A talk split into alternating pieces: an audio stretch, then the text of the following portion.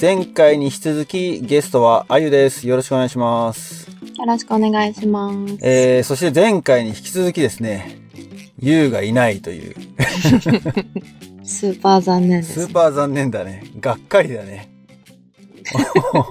あそこまで前振りしておいて、結局スケジュールつかずという感じで、まあ、残念です、ね。残念ですね。もう、私と仕事どっちが大事なのって、詰めようという、今度。本当ですね。嫌われてんじゃないかなと思って。避けられてる。はいまあね。私と仕事とって言われてもまだ会ったこともないからね。そうですよね。いや、仕事でしょって。仕事でしょって。まあそれは仕事でしょっていうね。うん。まあでも俺からはね、ポッドキャストと自分の会社とどっちが大事なんだっていうね。言いたいっていう。まあそれもね、仕事でしょって、自分の会社でしょとは思うけど。確かに。そうです。まあポッドキャストは趣味ですからね。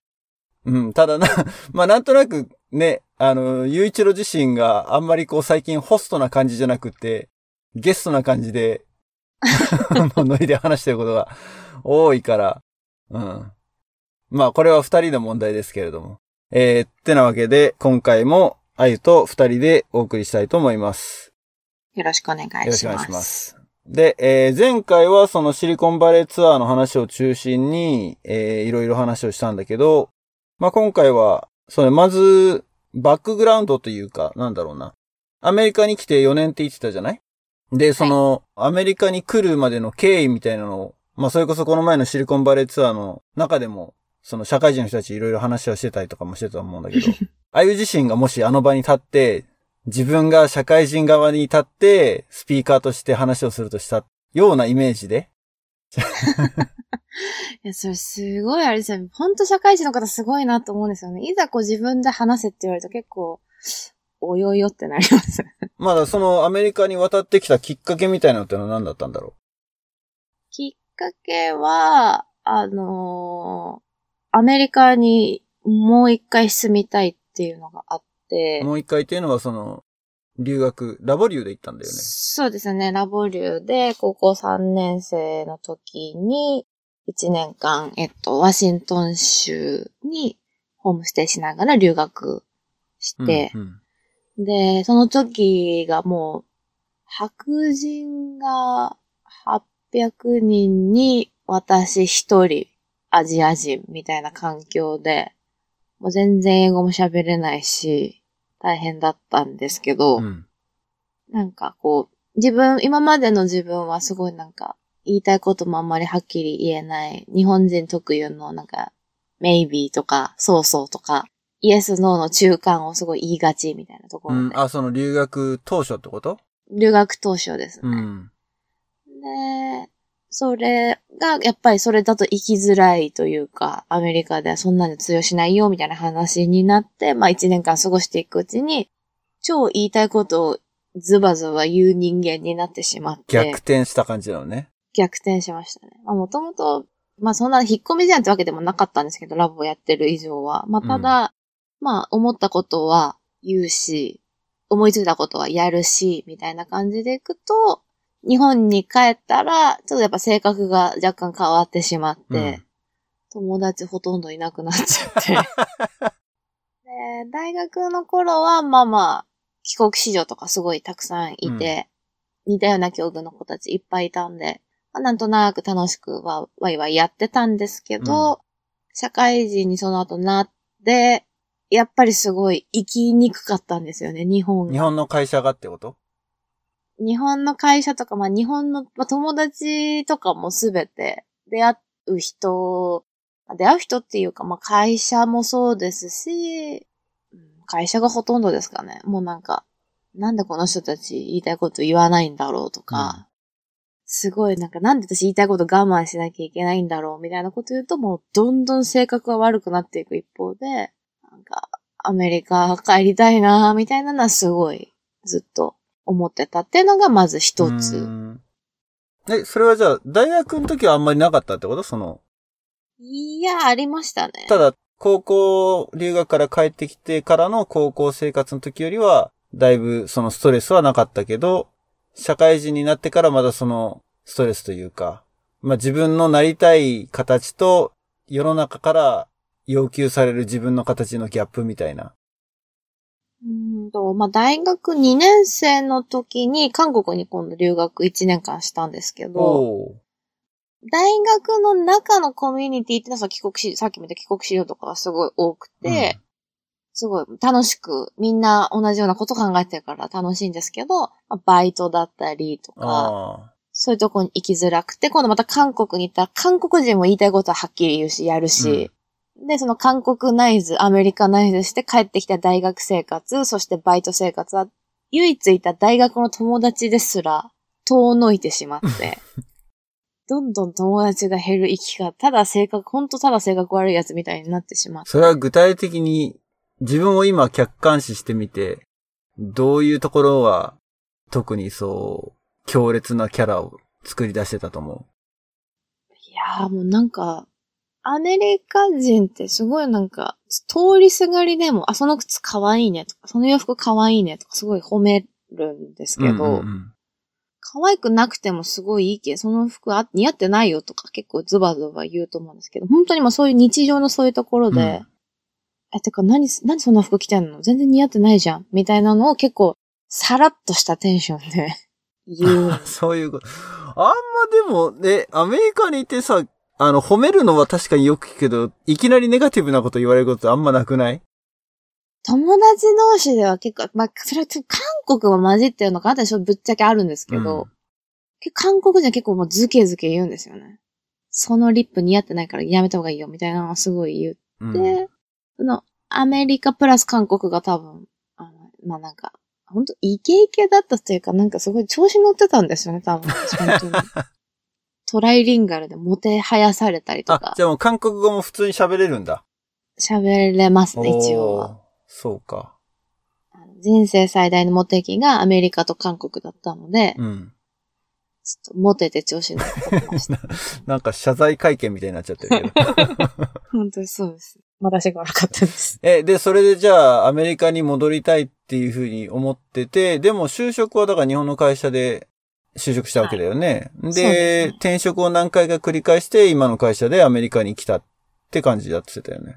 そうですね。で、その、まあ、アメリカに戻りたいっていうのと、もともと、あの、まあ、実はすごい今やってる仕事っていうのはラボのその留学が関係していて、うんうんうんラボの留学でもすごいイケイケで調子乗ってる時に、あの、ラボ戦ですごくお世話になった方がいて、まあ、私たちの留学の、まあ、カウンセラーというか、正直言うと彼女の立ち位置が未だによくわからないんですけど、国際交流の方、財団のってこと？財団の方にいらっしゃった。で、えっと、私の年が初めて最初から最後まで留学を担当した。うん選考から送り出しから帰国まで。でそっからはずっとその仕事を何年かやられてたんですけど、うんそれまではマンスロング、はいはい。1ヶ月の方を主に。もともとはなんかもうバリバリ、バリキャリで、なんかすごい有名な貿易会社で働いてて、みたいな話をん。いたんですけど、その人が、その先行してくれて、行ってからも、なんか断るごとにこう、なんか何かが起きたら報告したくなる存在でいてくれて、で、一番彼女の強烈なエピソードは、その先行の時点では、ひまあ彼女もその仕事を引き継いでる最中だったんですけど、30何人いた中のみんなのその、志願書？なんでラボ留学に行きたいかみたいな、や写真付きうんのうんうん。履歴書みたいなのを見て、受かった人の初めての顔合わせとオリエンテーションの場で、全員の顔と名前を覚えてたんですおねう。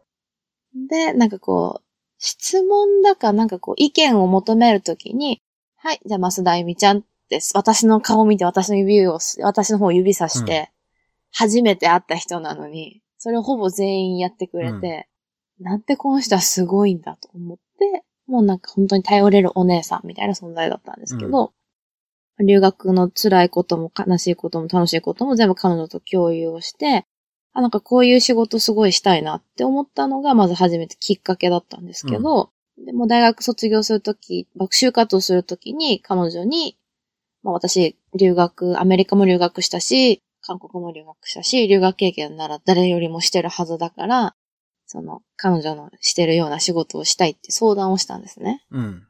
そしたら、いや、私の仕事は確かに、あゆは留学経験もあるし、多分、やったら適任かもしれないけど、人生経験がないとあんま説得力ないから、今この仕事をやるんじゃなくて、できるなら新卒でできるだけでかい会社に入って、ちゃんと社会人としての教育をしてもらって、いろはを学んで、人生の経験積んでからでも全然遅くないから、今はとりあえず、今これはやるべきじゃないから、また戻っといでって、門前払い食らって、おで、その時は、まあ旅行会社に就職して、まあ旅行が好きだからっていう単純な理由と、まあ受かったからっていう単純な理由で行ったんですけど、ずっとその社会人1、2、3、4、5年ぐらいずっともやもやしていて、やっぱり彼女みたいな仕事をしたいのに、この大きい会社にいても、まあ、本当に社会人として育ててもらったけど、やっぱりなんか教育関係の仕事をしてみたいっていうのと、あとは彼女みたいな仕事、うん誰か、誰かの頼れるお姉さんになりたいっていう思いがずっとあって、うん。じゃあもう、あゆにとってのロールモデルだったわけね。ロールモデルでしたね、彼女は本当に。うん。社会人になってからも何度か相談したりとかして、まあ旅行会社で働いて、海外支店で働きたいっていうのは夢だったんですけど、全然こうチャンスに恵まれないというか、やっぱりノルマとかがすごい厳しかったので、うん。ノルマを達成しない限りは海外行けませんみたいなう感じで、ん。つまんないなーって思ってた時に、あの、まあちょっと寄り道がすごい多い話になっちゃうんですけど、どうぞどうぞ。あの、韓国で留学した時に出会った友達がちょうど起業するから、なんか、日本語と韓国語と英語喋れる人を探してるんだけど、誰か知らないって言われ適て任、じゃない。いやいや、私じゃん、みたいな感じで、韓国来て住みながら働く気があるって言われて、うん。あ、もちろん全然ある。今すぐ行くわって言っても次の日に会社の上司に辞めます。ごめんなさい。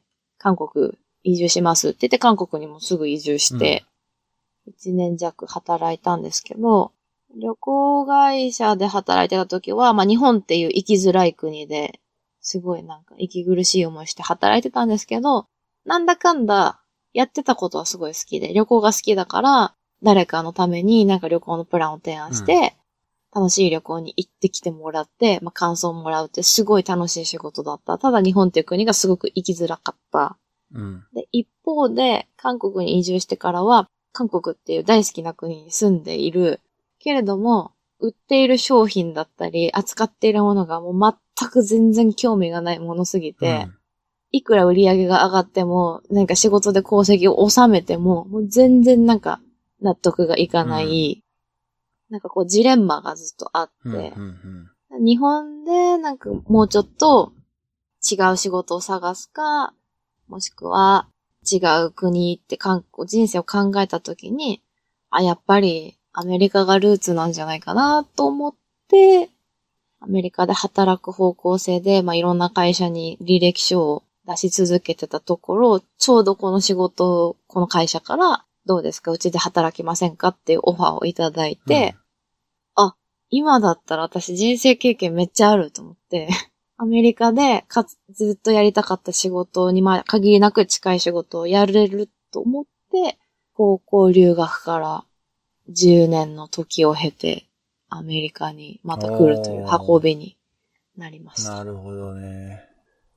え、ちなみにその採用とかって、日本で面接とかするの？それとも、スカイプで面あ、接でスカイした、プで面接なんだ。なるほどね。ああ、じゃあ10年越しに。10年まあ後そもそもその仕事をやりたいなって思ったのは、ラボ留学終わった時からってことなんだもんね。はい。じわじわ思ってましたね。うんうんうんうん。じゃあそれで憧れの仕事に就けたということなのかな？今やってるのは。よう、そうですね。ようやく自分が好きな国で好きな仕事をして幸せに暮らしてるって人に言えるようになりました。うん。なるほどね。でもこれあれだね、多分、あゆの、その、日本が嫌だって思うところがどこなのかにもよるんだろうけど、リスナーからするとなんか、日本ディスりすぎじゃねえかっていう感じもちょっと。確かにね、そうなんですよね。日本何が嫌だったか、うん、難しいですね。やっぱ、みんな右向け、右みたいな感じなところがすごい嫌だった。まあまあ、あのー、俺はぶっちゃけわからなくはないし、あのー、ポッドキャストの中でも、まあネタによってそういう風な、まあディスるってわけじゃないけれど、これどうなのってこういうのおかしくねみたいなことは、まあ話したことは結構いろいろあるんで、まあそれこそね、教育システムの違いだったりとか、まあ起因するところはいろいろあるんだろうけど、同調圧力が強いとかね。まあ、ただ、本当に言えるのは、もうす、まあ、アメリカもすごい嫌なとこたくさんあるし、うん、やっぱ離れてみて、なくしてみて初めて気づく大切さ、みたいな。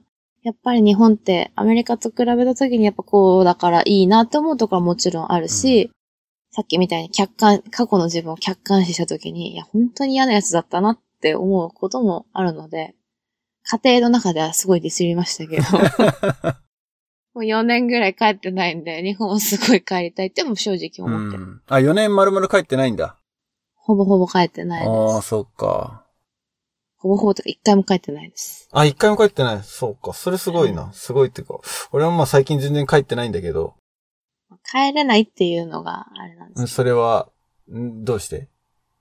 ビザ。ビザ？はい、ちょっと今帰れないビザなので。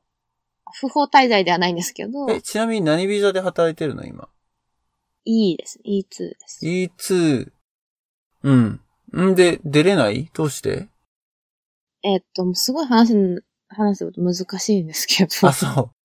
ステータスだけあって、ビザスタンプは本来だったら国外に出て大使館面接をして、うん、パンとしてもらってやんなきゃいけないんですけど、それをやると結構落ちる可能性が高いので、とりあえずちゃんと書類とかが、その、一応いいよっては言われているんですけど、面接までは一応行ってない。あ、そうなんだ。グレーはグレーです。はい、え、でもさ、ん？俺も今ビザじゃないから、あの、結構情報が古くなってるかもしれないけど、入国の時に、I97 だっけ ?I94 94か。I94 を出してもらって、そこにあの、滞在期間書かれるじゃん。はい。それを超えちゃってるってこと？それは超えて、わかんないです。おっと。それ超えちゃうと多分不法滞在扱いになっちゃうんだけど。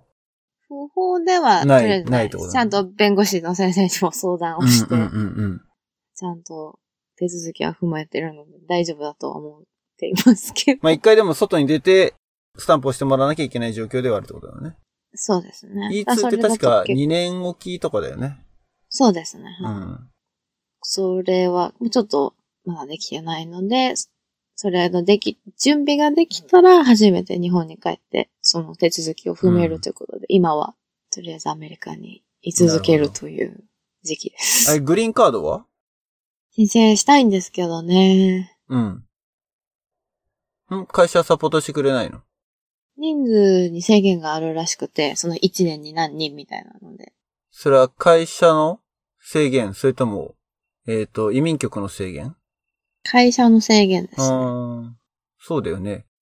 会社で何人までしか発行しちゃいけないってないもんね、確か。多分。確かなかった気がする。一応、米系の会社というか、アメリカ市民が作った、日本人がアメリカ市民になってそこから作った会社なので、問題はないんですけど、一応なんか、じゃあ、会社の中での急待ちなわけね。はい。うん。まあでもな、日本人だったら、でも今また違うのか。トランプ政権になってから。なんか厳しいみたいね。ね厳しくなってるみたいだよね。俺ほんとギリギリでよかったわ。本当にね、俺、トランプ大統領になる、いや、なった後なんだよ。グリーンカードもらったのは。おでも、その11月だよね、大統領選あったの。その時点でもう、ほぼ終わってたっていうか、プロセス的には最後の、あの、AP、アドバンストパロールっていうのが出た後だったのね。うん、だからもうあともグリーンカードが届くのを待つだけぐらいな、ぐらいまで行ってたのよ。ラッキーですね。そうそうそう、本当受け取ったのが2月とかそんぐらいだったかな。だったので、まあ本当、これが1年ずれたら、また、ね、状況が変わってたかもしれないけれど、結構時間かかるみたいですからね。ね、今結構ね、そう聞くよ、周りでも。うん。だから私もそのビザを切り、最初来たのはインターンビザ、で J1 ビザっていう1年半働けるうんうんビザなんですけど、それで来て、そこからこう、もっと痛いですって言って切り替えるのに、そのやっぱトランプ政権になるタイミングで、ちょうど、なんか、いや J1 ビザって、本当は日本に帰んなきゃいけないというか、もう国に帰んなきゃいけないんですね。うん。その、こっちで得た知識とかスキルを、あの、母国に帰って活かしますよっていうビザなので、絶対国には帰んなきゃいけなくて、切り替えっていうのは基本できないビザなんですけど、うんまあ、そんなこと言うてもこうす、やっぱり裏道はあるので、すり抜けられてた先人はたくさんいたんですけど、ちょうど厳しくなっちゃった時で、で結果、アメリカを出れないっていう選択肢しか残れる道はないあ、。なるほどね。でも、いいには切り替えられたってことだね。一応ギリギリ。うん。ただ、やっぱり出ちゃうと危ない。まあ、入ってこれない入ってこれない可能可性が能性は、ま著しく高い。あ、うん。まあ、ビザスタンプさえもらえちゃえば別にね。そうなんですけどね。その面接がやっぱり結構、まあ、偽ってはないんですけど。うんあんま聞いたことはないけどね、面接で落とされたってのは、すごいレアケースだとは思うけれど。まあでもビビるよね。ビビりますね。うん。相当ビビりますね。アメリカに戻ってこれないってなったところで、もう日本に帰るしかないのか。そうですね。そうだよね。そうですよね。そうするともう、そのビビザ取るに帰って帰りますって多分送り出してくれた人にも会えることのないまま退職しますみたいになっちゃう可能性が非常に高いので、プロの人が危ないからやめとけっていうものはもうそうだね。そうだね。しときます。うん。その方がいいと思います。じゃあ、ビザでいるうちはまだ一応有効期限付きっていうことですね。そうですね。うん。まあ、いいビザね、その、審査が問題がなければ、ほぼ永遠に、あの、延長ができるビザでもあるので、俺の周りでも、結構いいビザで長期滞在してるっていうか、うん。長い人だとうん十年いいビザのままって人いるよ。ええ なんでこの人グリーンカードじゃないんだろうって思うけど。更新がめんどくさい。でまあね、2年ごとにね、更新しなきゃいけないってのは相当めんどくさいと思うんだけど、まあでも、まあ結構重役クラスの人なんだけどね、ずっといいビザで繋いで、かつ、一応日系の会社なんだけど、うん駐在員という位置づけのまま居続けるっていう。その方がでもまあ手当とかいいですからね。そうなんだってね。その手当がなくなったら生きていけないっていう 言ってたけいや、ど。もう本当に家賃とか急にシビアになりますからね。あと保険とか。LA はまだでも安いでしょ。そんなに。安いですよ。この間びっくりしました。そのシシリコンバレー研修でいろんな人に家賃を聞いて。家賃はすごいよ、ここは。すごいですよ。あの、が学生フォーラムで来てくれた学生さんたちが、バークレー周辺で、ルームシェアはしたくないんで、一人で住んでます、みたいな方が、ちなみに、おいくらぐらいって聞いたら、スタディオで3000ドルって言ってて、うん、そうだろうね。バークレーだったら。ひーみたいな。私自分の家賃言えなかったですね。あ、そ恥ずかしすう。ぎて。いやーでも LA に行ったらラン、なんつうの、リビングコストは圧倒的に安くなるからね。今の給料でリビングコストが下がってくれれば、すごく嬉しいけれど。でもリモートで働いてる人とかそうなんだよね、結局ね。多分。シリコンバレーにある会社に勤めてるけど、リモートワークしてるっていう風になると、まあ、それはそれでお金は貯まるだろうなっていう風には思うけど。そうですね。まあ、高いっす。よ。もう今天井じゃないかって言われてるかもしれないけど、ねえレントに関して、でも、ステュージオ3000はバークレーだからかね。ですかね。サンフラン行っちゃったら4000とかになっちゃうからね、それが。いや、もう、いくら稼げばそれをアフォードできるのか、本当に知りたいですけども、怖くて聞けないです。うちはちなみに2ベッドで3000いってないです。おお。じゃあ、非常に安い物件を掴んだので。すごい。それは素晴らしいですね。そしたら LA と同じぐらいですかね。うーん、まあ、でもちょっとちっちゃめの2ベッドなんでね。うん、LA だったらもうちょっと広い2ベッド借りれるんじゃないかなと思うけど、3000も出せば。あでも、ね、お子さんたち大きくなったら。そう、2ベッドじゃもう、やっていけないっていうか、まあ、ね、下の子が今1歳だけど、引っ張ってもあと5年だろうな。そしたらもう夢のマイホームですかね。マイホームはほんと夢のまた夢ですよ。もう、ありえないっすよ、この辺とか。やっぱ便利だから、まあ、うちの嫁さんとかは、この辺でやっぱり探したい、ベイエリアで探したいっていうふうに言うんだけど、まあ、出てくる物件、まあ、最低でも1.4 million だからね。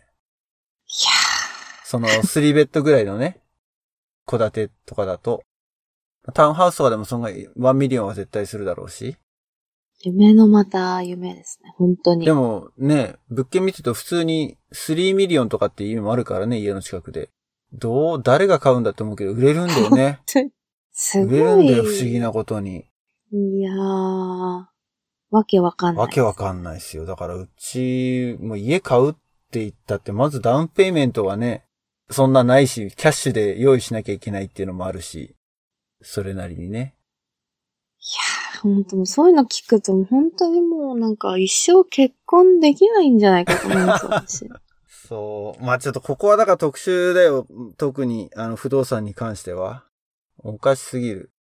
うんし、まあ家買った方が得なのかどうかは、正直わかんないっていうかね、レントでね、払い続けてると、結局資産としては何も残らないって言うけど、毎月の支出が今の倍になって家を買うかっていうと、うーんって思っちゃうよね。その、レントっていうか、家賃に相当する分を、同じぐらいモーゲージで払うんだったら全然いいんだけど、うんその倍払えって言われると、やっぱり、ね、月5000ドルとかがランニングコストで出てくっていうのはちょっと辛いよね。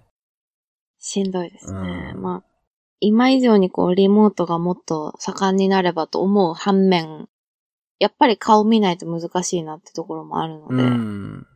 俺の仕事に関しては全然リモートっていうか、そ、そもそもアメリカじゃなくて、チームは中国に半分ぐらいいるんで、うんあんま関係ないっちゃ関係ないけどね。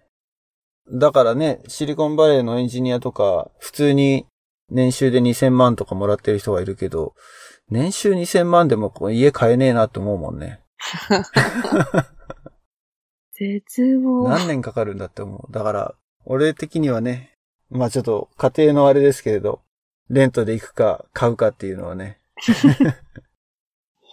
難しいですね。またね、その、ね、給料が仮に上がってもさ、税金でほとんど持ってかれちゃうんだよね、結局ね。そうですよね、本当に。半分ぐらい税金でなくなっちゃうから、なんかそうすると、意外と、あるところから超えると手取りはそんな変わってこないっていうか、まあ3000万とかもらえばね、また別の話だろうけれど。まあでもね、税金すごい払ってるのに、インフラは一向に良くならないじゃないですか。ねえどこ行ってんだっていう。こんななんか、アメリカ生活の愚痴みたいなことになってきてますけど。夢のアメリカ、結構やっぱ住んでみると、で、高校留学の時はやっぱホームステイだったし、守られてたみたいなところはあって、全然こう、フリーダムリバティだと思って、パッパラパーやってましたけど、やっぱ働いて自分で暮らしていくって、こんなに大変なんだって本当に思うん。いますね。それは本当思う。本当全然わけが違う。一年とかいるのとわけが違うもんね。ねわけが違いますね。うん。だ社会の仕組みもちゃんといろいろ理解しないといけないしね。まあ保険とかもそうだし、税金とかもそうだけど、そうです。その辺は結構日本と勝手が違うところも多いし、いや、本当に。ね。保険とかももうわけわかんないもんね。わけわかんないですよね。保険があるのにね、負担額がそうそうそ風邪ひいて平気で2万とか飛んでいきますかう。らそうね。。あれが、そう、日本の人は多分わかんないと思うんだけど、例えば病院に行った場合に、えっ、と、お金はその場で払わないんだよね。払わないですね。そう。で、保険会社の連絡先だけは、あの、受付の時に伝えておいて、後から請求書が来るんだけど、その前にまず保険会社から連絡が来るんだよね。保険が、まあ大抵、まあ、うちそうの場合はそうなんだけど、そう、保険会社から、えっ、と、この日に、あのー診察を受けたのは、まず、ドクターの方がこれだけ請求してきてますと。例えばそれが3000ドルですと。で、そのうちの、えっ、と、本来払うべき、な、これもよくわかんないんだけど、保険会社が決めてんだよね。その3000ドルのうち、払うのは2000ドルまでよ、みたいな。そうなんですよね。1年間いくらまでみたいな。あ、それはディダクティブルの話でしょ？じゃなくて。そうだ、あ、そう、えっ、それと、それもまたよくわかってないのもいけないところなんですけど。そう、だから、お医者さんが、こういうサービスをやりました。この、その、こういう治療をしましたでもいいんだけど、その項目に応じてこれだけの金額ですっていうふうに出してきていて、で、それに対して保険会社が、なんかそれの審査をするような感じなんだよ。だ3000ドルって言われても、いやいや、このサービスだったら2500ドルぐらいでしょ。つって、2500ドルの請求があったという前提で、そのうちの8割を保険会社が負担して、2割を patient が負担するっていうようなのが出てくるんだけど、だから、最終的に負担してるのは2割とか1割ではあるんだけれど、オリジナルのその、ドクターが請求した額ってのは、全然もっと高かったりするんだよね。もうそれが、スタートが高すぎるんで、もだから例えばね、歯医者で虫歯の治療とか1本やっただけで、請求が3000ドルとかになってるからね、最初の時点では。う、意味がわかんないですよ。本当に。そうそう。保険会社が3000ドル請求されたけど、いや、これは2500だよって言って、その消えちゃった500ドルはどうなっちゃうんだろうって思うんだけどね。本当に。誰が儲けてるの？か。誰が儲け、で保険会社じゃないの？やっぱ、まあでもお医者さんもやっぱ結構、ね、それなりのお金は入ってくるからね。うん。まあそこまでちょっと、あの、詳しくは、俺も正直理解してないけど、その、保険会社からの明細を見ると、あ、こういうことで、まあ結局ね、自分が応するのはいくらかっていうところしか見ないから、ってのがあるんだけど、で、さっきあゆが言ったのはディダクティブルって言って、その面積額ってやつだよね。まあそれは多分日本の保険でもある、同じシステムだと思うんだけど、本当に。わからないことだらけで、やばいですね。そう、だから、怖いよね。請求がいくらになるかが、あの、病院行った時点ではわかんないから。わかんないです、で、ね。1ヶ月後とか、下手したら、忘れた頃に来るからね、請求書がね。そうなんですよ。本当に。3ヶ月後とかに来る時あるもんね。で、しかもなんかこう、病院でなんか、あなたそういえば、なんかワクチン打っといた方がいいよ、みたいな、もう風邪ひくし、みたいな感じで、気軽に打ってくれて、なんかもうわけわかんないから、イエスイエスとか 言ってると後からすごい何百ドルの請求来て、あん時のあれかみたいなそうそうそ瞬間が結う。構あって、あるね。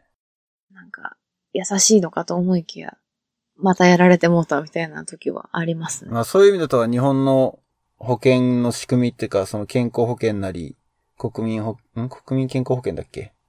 そうですね。あとはね、会社に入ってる、あの、保険でもそうだけど、憲法とかの？は、うんまあ、安いよね。安いっていうか、うん、わかりやすいし、その場でいくらって。まあ、あんまり法外な金額にならないしね。ならないですね。ならないし、いくらひ、なんかお得感すら感じますから、ね。で、またほら、あの、多分、医療控除じゃないけど、10万以上を超える治療費はなんか、ある程度いくと控除されるみたいなのもあったりとか。あ、そんなのがあるんだよ、確か。俺もよく知らないけど。で、アメリカもタックスリターンってそれはあるんだけどね。医療控除って言ったけど、確かあれは、うんと、グロスインカムの10%を超えたらとかなのかなじゃなかったのそれ以上はディダクトされるみたいな、だった気がするけれど。まあ、超えないね。まあ超えないです、ねうん、まあ超えないよ、そんな。1割なんて。なんか何の話をしてたんだって感じだけど。わかんもう、ラボとか全く関係なくなってきちゃいました。そういえばなんだっけ、あの、あゆと知り合ったのが、そね、この、あゆにとっては仕事上でってのはあるかもしれないけど、前回のエピソード聞いてて、藤田さんって呼ぶんだね、やっぱね。って思った。そうですね。ちょっとなんか、その時、私も聞いてて、あれこれ藤坊さん、うん、どなんて言おうかな、みたいな。なんかやっぱり、3はつけないと、でも、いやいやラボラボっ子だしみたいなめちゃくちゃ葛藤ししながら聞いてて、なんか、ごや、藤田さんみたいな感じで、さらっと言ったんですけど、後から聞いてやっぱり、やっぱなんかちょっと違和感はあるなって正直私も思ってましたね。そうそう。まあ、藤坊でいいですよ。あの、藤坊。さんつけると変な感じになる。まあ、ゆういちろうの場合はね、ゆうさんって言んでる人はね、いるけどね。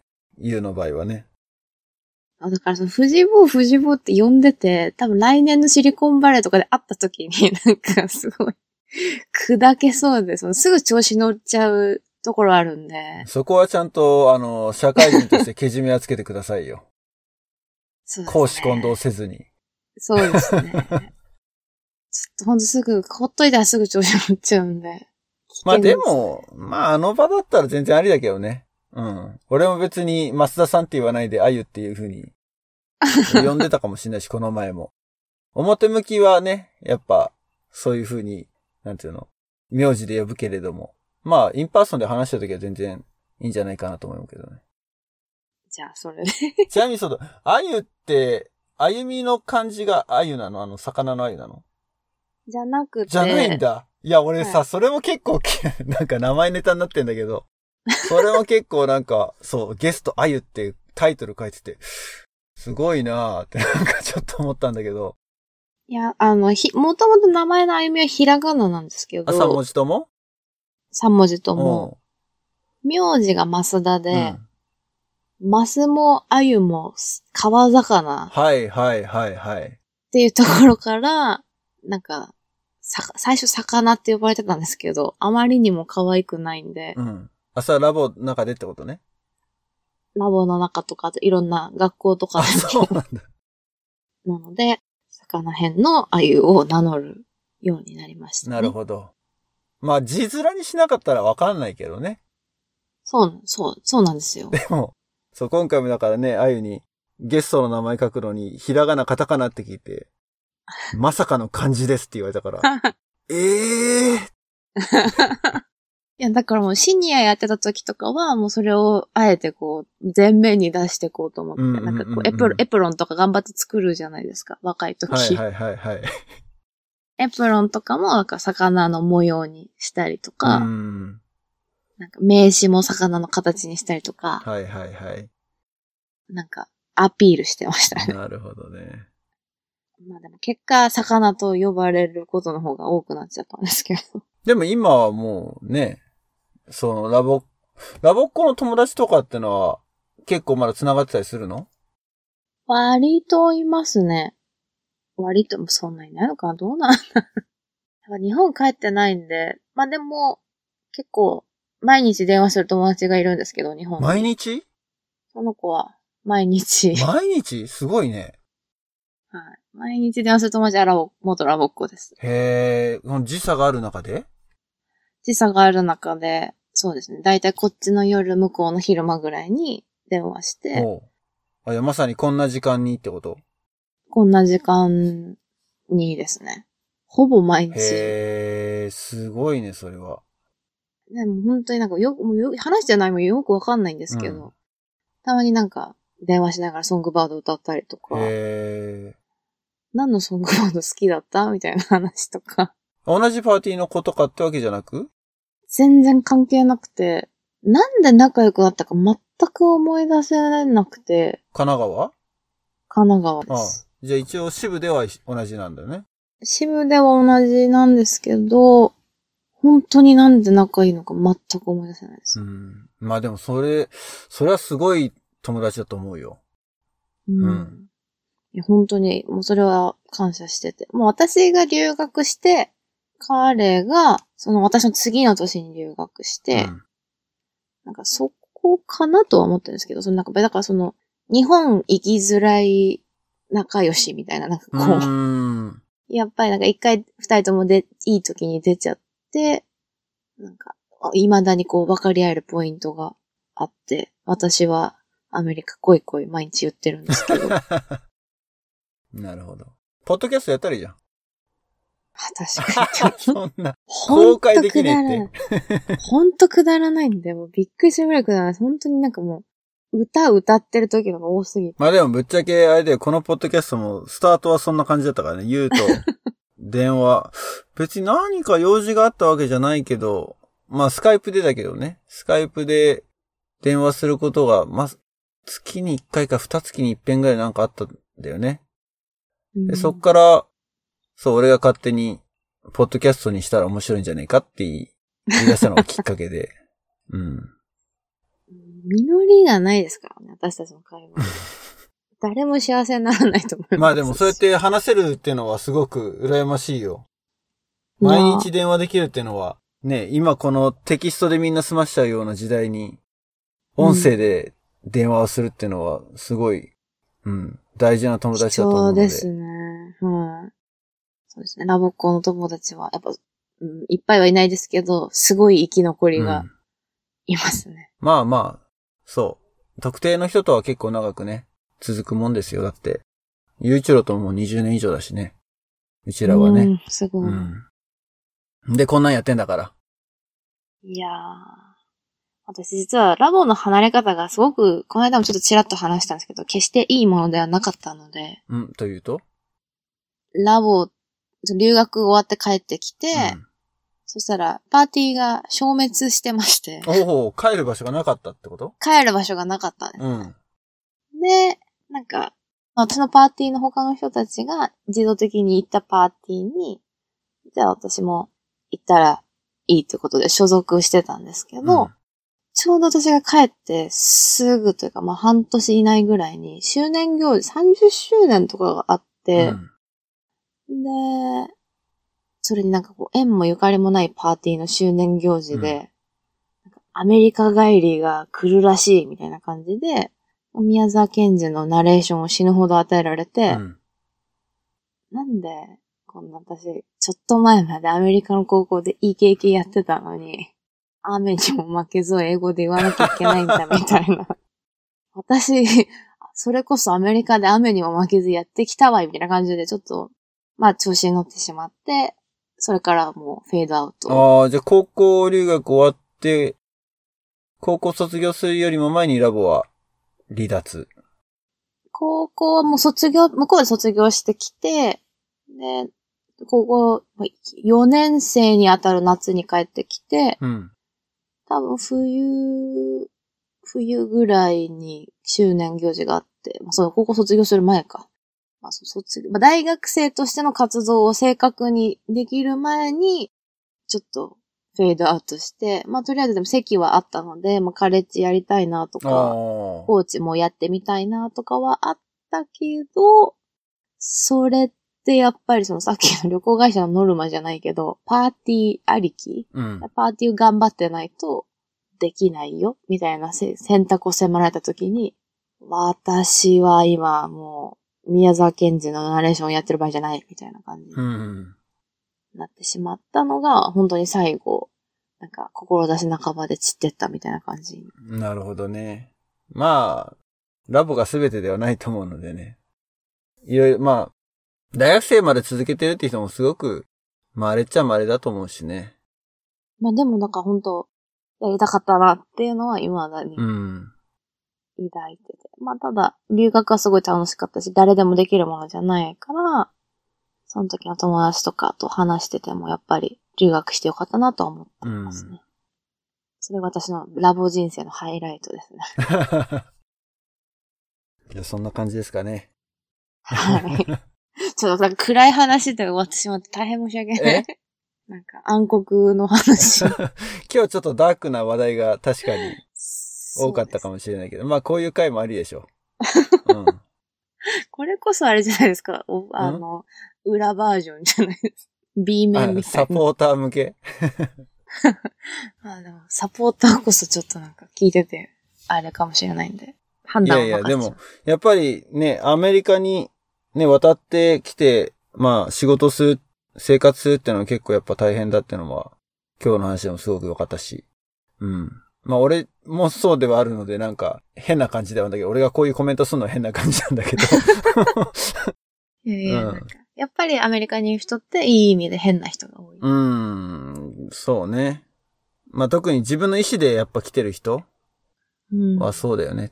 ちょっと一癖あるというか。そうですね。一癖以上ありますけど。まあ大体の人はだから、あー日本に帰って仕事ね、俺も思うけどね、日本に帰って仕事できないなーとは思っちゃうよね。うんうん。私絶対できないと思います。いや、俺もわかん、自信ないよ、もう、今は。うん。いや、できないと思いますよ。うん、多分ね。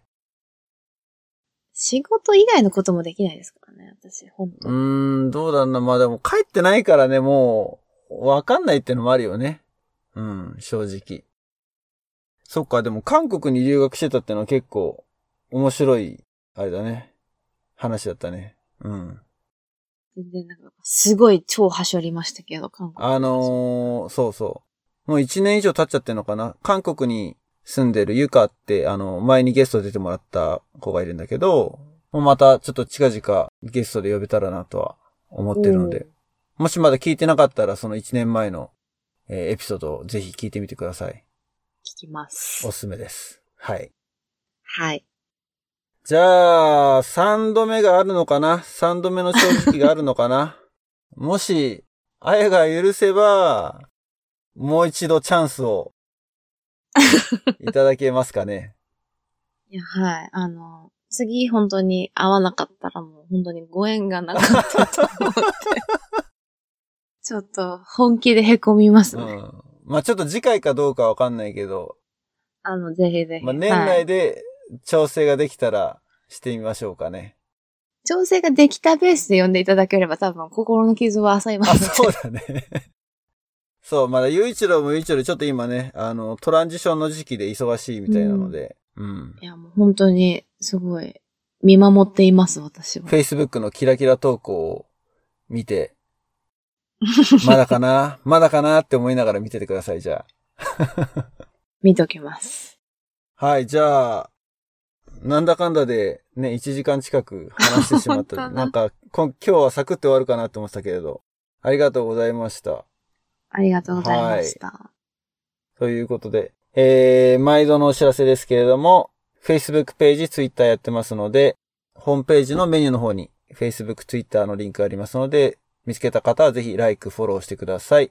あとはサポーターというリンクの方から、えー、Patreon のサポータープログラムの方にジャンプできます。えー、毎月2ドルという投げ銭をね、僕らにしていただけると、僕らの活動に少し、えー、厚みが出るかな。リスナーの方ですね、僕らを支援していただける方ぜひよろしくお願いいたします。あとは、えー、ピーンですね。ピーンの質問箱も、えーオープンしてます。Q&A ってメニューだったかな？ホームページの。の方からピーンという質問箱に飛びますので、まあ、こちらは匿名で、えー僕ら二人ですね、パーソナリティの藤坊優に質問できる、えーアプリケーションにリンクしています。あんまないんだけどね、質問は最近。スパムっぽいのはたまに来るけど。絶対これボットだろっていうのはたまに来るけど。なんかこのお知らせもなんかだんだん長くなってきたな。いろいろ手広くあのソーシャルメディアをやり出すとこうなってくんだね。うん。勉強になります。じゃあぜひ、あのー最初の方で話したあの、CM ビデオ、プレビュー版ができたら連絡ください。はい。あとま、りましたゆういちろうのスケジュールついたら連絡します。お待ちしてます。また近々行きたいと思ってますので、その時もよろしくお願いします。そうね、だから、うん、まあ、タイミング合うのはなかなかないかもしれないけど、ゆういちろうも、あのー来年、来年？って言ったかな？シリコンバレー行くっていうふうな決意表明をしてたので、じゃあ、うん狙って。狙ってこれるものならば、はい。ぜひ、はい。直接会えるといいですね。うん。そうですね。まあまずは、ここまで来たら。うん。まずは、ポッドキャストからですけれども。そうですね。まあでも直接来たらもうあれですよ。逃げ場ないですか ら。ガンガン攻めていこうと思います。はい。さあ、ゆういちろうはね、前回、今回と、えーリスナー気分で聞いてたらしいので、新鮮だったと。ぜひ、えーちゃんとパーソナリティとして復活してください、次回は。はい、お待ちしてますお。待ちしてます。はい。ということで、えー今回のゲスト、あゆでした。ありがとうございました。ありがとうございました。バイバイ。